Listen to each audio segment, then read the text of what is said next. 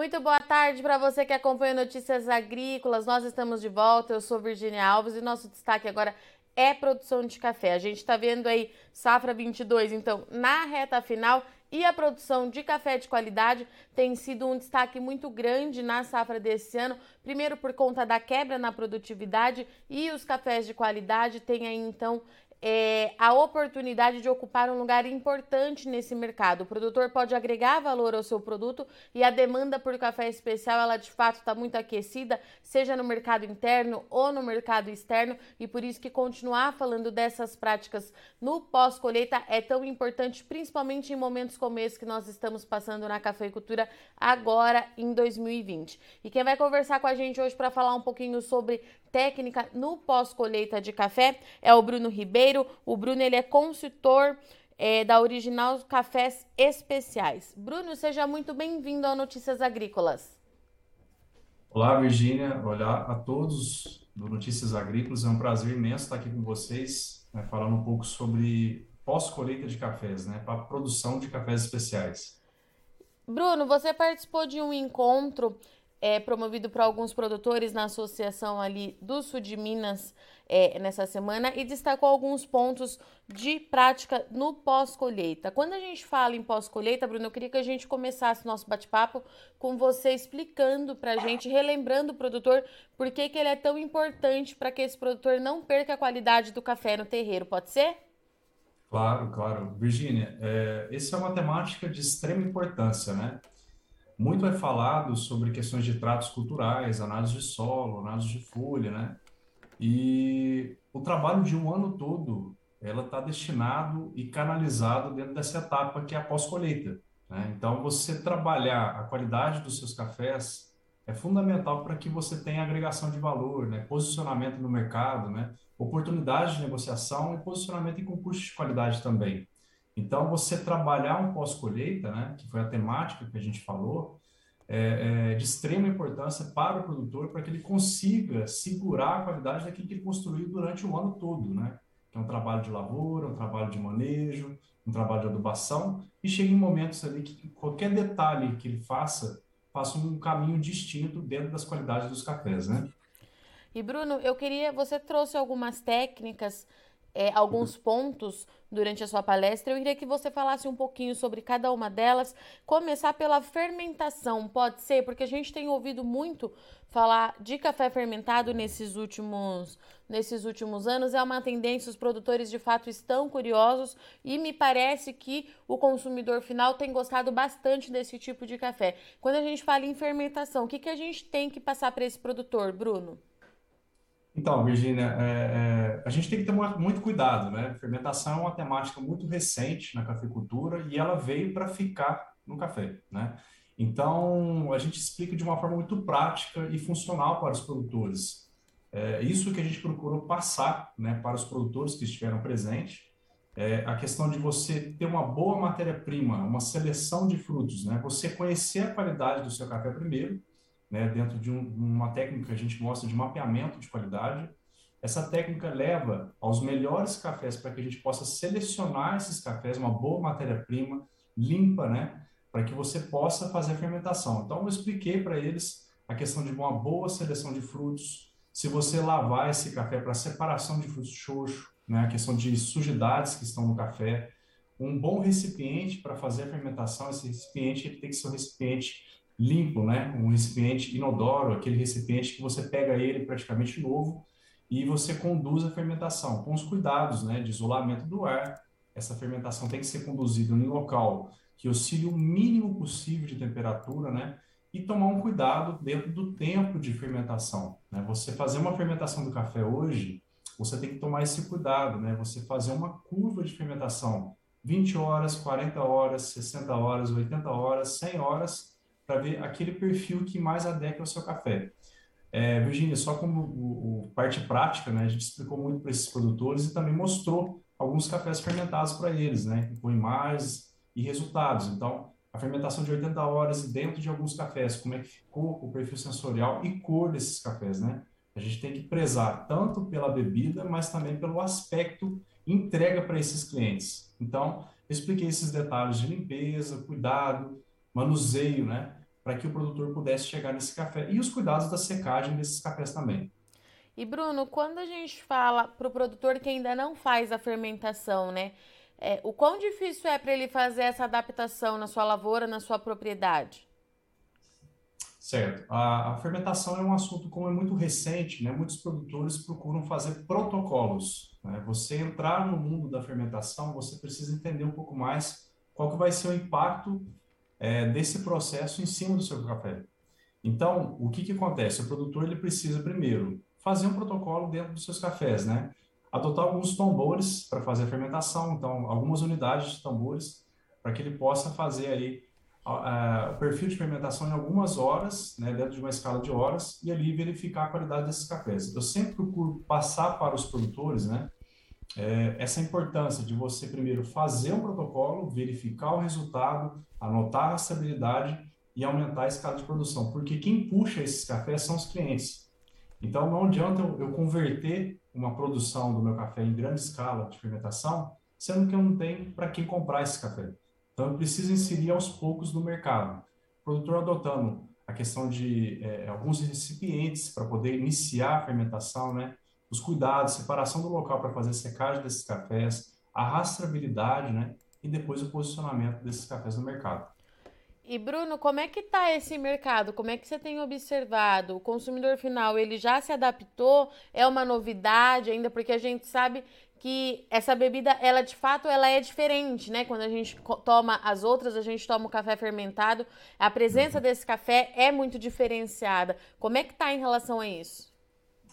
Virginia, mercado é um mercado em expansão, que a gente fala, né? É, a gente, diretamente com os clientes que trabalham já esses cafés fermentados, né, que abriu canais de comercialização, você vê que tem é, diferentes perfis de consumidores para esses cafés.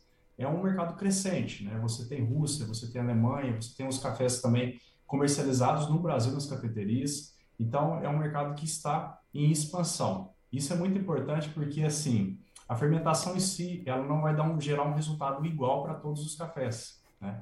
Esse é o maior desafio da fermentação, dos processos de pós-colheita, você ter consistência nos cafés. Então, o, uh, o cliente que você abre como consumidor, você precisa ter uma, uma entrega consistente para que ele possa comercializar, comercializar esse café durante ao longo do tempo. Então, se no ano que vem eu precisar novamente desse café, eu preciso trabalhar dentro do mesmo processo. Então, eu preciso ter essa rastreabilidade e chegar o mais próximo possível dentro do resultado que eu comercializei esse ano. Então, é um mercado crescente, é um mercado em expansão. Você vê aí é, consumidores querendo experimentar diferentes tipos de perfil sensorial.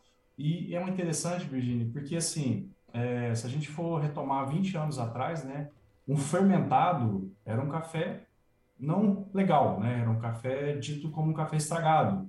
Mas é, o perfil sensorial foi tão adquirido nesses últimos anos de frutas, né? Você vê aí uma, um vinhoso, um café diferenciado, né? frutas mais passadas, que esse, é, esse processamento ele veio para ganhar muito espaço dentro da produção brasileira e mundial, né? E Bruna, a gente já consegue saber o quanto que essa prática agrega em questão de pontuação para esse café? É possível a gente ter uma média? Virginia, o que a gente tem acompanhado na parte prática, né, só para explicar um pouquinho mais do nosso trabalho, para todos vocês que estão nos ouvindo, é, a gente trabalha focado em pós-colheita. Né? A empresa Origina, hoje, ela trabalha na, no sistema de produção. Hoje são trabalhados em torno de 22 mil hectares em todo o Brasil com um grupo de consultores nossos. É, o que a gente percebe é que um café fermentado, ele abre notas distintas. Né? Você pode ter cafés com a mesma pontuação de um café natural ou de um cereja descascado, né? mas com notas distintas. Isso pode tanto dar uma, uma abertura de leque de sabores, mas também uma oportunidade de geração de mais pontos. Então, tem cafés aí fermentados que você tem na base de 83, 84 pontos. Quando uma boa fermentação é feita, ele vai para 85, 86 pontos. E isso pode variar. Você pode ter um café de 84 pontos com notas de chocolate, você fermenta ele quando vê dá notas de frutado. Então você tem aberturas de sabores diferentes além da pontuação, né? Bruna, agora que a gente falou um pouquinho sobre o café fermentado, eu queria que você falasse sobre as outras práticas que você abordou é, no encontro, que você contou para mim anteriormente, que você falou de secagem é, de hum. prática que pode ajudar até mesmo para o café de chão, tudo isso. Conta um pouquinho para gente o que, que vocês debateram lá junto com os produtores. Certo, Virginia, é, até aproveitar a oportunidade, né? Esse evento foi realizado aí pelos cafeicultores, a Associação de Cafeicultores do Sudoeste Minas, né? Em parceria com o Sebrae. É, nesse dia de campo teve produtores, estudantes, pesquisadores, né? É, pessoas ligadas à cafeicultura, extensionistas. Então teve um grupo de pessoas ali de distintos conhecimentos, né? É, a gente procurou levar de tudo um pouco, né? Eu falo que todos os cafés são os cafés que pagam as contas. Não é somente o café cereja, o café madurinho, o café verde, o café de chão, o café que você conduzir durante a chuva, você precisa conduzir com cuidado, tá? Então, o que eu procurei levar nesse dia de campo, né, nessa palestra, foi informações técnicas práticas. Por exemplo, num café de chão, né, muitos produtores têm dúvida, ah, eu retirei esse café do chão da lavoura, será que se eu lavar ele, eu posso reidratar esse café e ele pode dar algumas xícaras riadas, rio, né? É, em algumas regiões é interessante você lavar o café para separar a terra. Outras regiões, outros locais, dependendo do ano da chuva, é interessante você manter esse café no sistema via seco, né, para ele não reidratar novamente. Essa é uma sugestão que a gente falou no dia de campo. É, a técnica de secagem de cafés verdes, né? Muitos produtores no início de safra, ou por conta de floradas uniforme, ele tem dúvidas como conduzir uma secagem quando o lote tem muito verde. E é inevitável, né? Você tem verdes no meio, do, no meio dos dotes. Então, eu passei técnicas de secagem, camadas mais grossas, dependendo do envolvimento desses cafés, para que você tenha o mínimo possível dos defeitos nesses cafés, o preto verde que a gente fala, tá?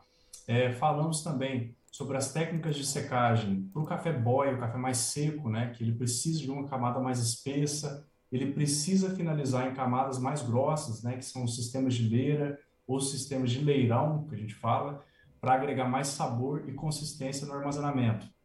Falamos também, Virginia, sobre a questão de secagem, secadores, falamos dos cuidados da secagem do cereja descascado, dos degomados também, né, para produtores que fazem a degoma de café. Falamos dos cuidados da união de lotes, né, para que você tenha, conheça a qualidade dos cafés antes de unir esses lotes. Né? Muitos produtores unem todos os cafés no final da safra e muitas das vezes você tem qualidades distintas. Então foi um leque de informações é, enorme, né? E com certeza ali é, vai levar isso a campo, né? De uma forma prática e funcional, atendendo aí as, as dores, né? Desses produtores do dia a dia. E Bruno, falando hoje é, para esse produtor, a gente já está na reta final é, da safra, mas para esse produtor que pretende virar essa chavinha para o ano que vem, né? Já pensando em 2023, por onde que ele começa? Porque eu acredito é, que esse, esse planejamento precisa ser feito agora, né? Por onde que ele começa a produzir cafés especiais? O que, que ele precisa fazer? Qual é o primeiro passo? Eu sempre costumo trabalhar, Virginia, a entender o elo dentro da propriedade, né? Que é o processo pessoas e produto, tá? Quem faz a qualidade do café são as pessoas. É, às vezes, entrar no mundo do café especial, você precisa trabalhar a cabeça dos colaboradores, da pessoa que vai trabalhar esse café. Então, busque informação técnica, é o primeiro passo, né? Você tem que capacitar, você tem que buscar informação para trabalhar em cima do seu café. Segundo, você precisa se organizar no sentido de materiais, o que, que você vai precisar de materiais de reposição, materiais constituintes dentro do processo de pós-colheita e também você se organizar frente a quais objetivos que você quer chegar. Ah, eu, Bruno, eu quero esse ano trabalhar em uma linha de cafés especiais para entender o mercado desse café e depois aumentar o volume de escala de produção. É, e um outro ponto fundamental, Virginia, quando falamos de cafés especiais, você adotar técnicas para os seus cafés e fazer isso em todos os cafés, né? Eu digo isso, é, práticas de secagem, você pode ter resultados surpreendentes em todos os cafés. Então, trabalhe a qualidade não somente no lote, né? Não estou dizendo somente o cereja, mas trabalhe em todos os lotes, o cuidado da secagem, quebrar o mínimo possível de casca, é, você conseguir conservar esse café até o final da secagem. Se possível, você ter um descanso durante a seca para que você tenha resultados em todos os cafés. Então, trabalhe bem por todos os cafés. Bruno, muito obrigada, viu, pela sua participação, disponibilidade. Eu já deixo o convite aberto para você voltar aí durante esse preparativo para 2023, tudo que você vê de diferente que o produtor possa estar fazendo para ajudar, principalmente nesses anos, né, Bruno, que a gente tem esse impasse climático muito grande. Qualquer coisa que agregue valor a esse produto é muito importante para o produtor. Portas abertas, volte sempre, viu? Virginia, muito obrigado, muito obrigado pelo convite, pela oportunidade. Deixa o convite para os produtores que queiram conhecer o nosso trabalho, né? A gente tem a nossa página no Instagram, que chama Origina Café. Ali a gente passa técnicas, vídeos, né, sugestões para que o produtor possa adotar no seu dia a dia. Então é arroba Origina Café, é isso? Exatamente, arroba Origina Café. Perfeito. Bruno, obrigada, viu? Até a próxima. Um abraço a todos vocês. Até a próxima. Portanto, foi, esse foi o nosso bate-papo com o Bruno Ribeira, consultor de cafés especiais da Origina Café, que trouxe para a gente uma série de técnicas e práticas no pós-colheita. A gente sabe que a safra de café especial de cafés do Brasil já está na reta final, mas café especial tem sido muito demandado pelo mercado, é um mercado em expansão, seja no mercado interno, seja no mercado externo, e as boas práticas precisam ser debatidas para que você, produtor, comece a se programar já para o ano que vem. Já é hora de pensar em 2023 e a gente abriu o nosso bate-papo aqui então com o Bruno falando muito sobre fermentação, café fermentado, é uma técnica aí que vem chamando muita atenção, é nova ainda na cafeicultura, mas que vem se destacando e que traz aí um mercado promissor para o produtor de café. Bom, eu sou Virginia Alves, agradeço muito sua audiência e companhia, mas não sai daí que o Notícias Agrícolas continua e já já a gente está de volta. É rapidinho. Participe das nossas mídias sociais no Facebook Notícias Agrícolas, no Instagram, arroba Notícias Agrícolas e em nosso Twitter, arroba Notiagre. E para assistir todos os nossos vídeos, se inscreva no YouTube e na Twitch Notícias Agrícolas Oficial.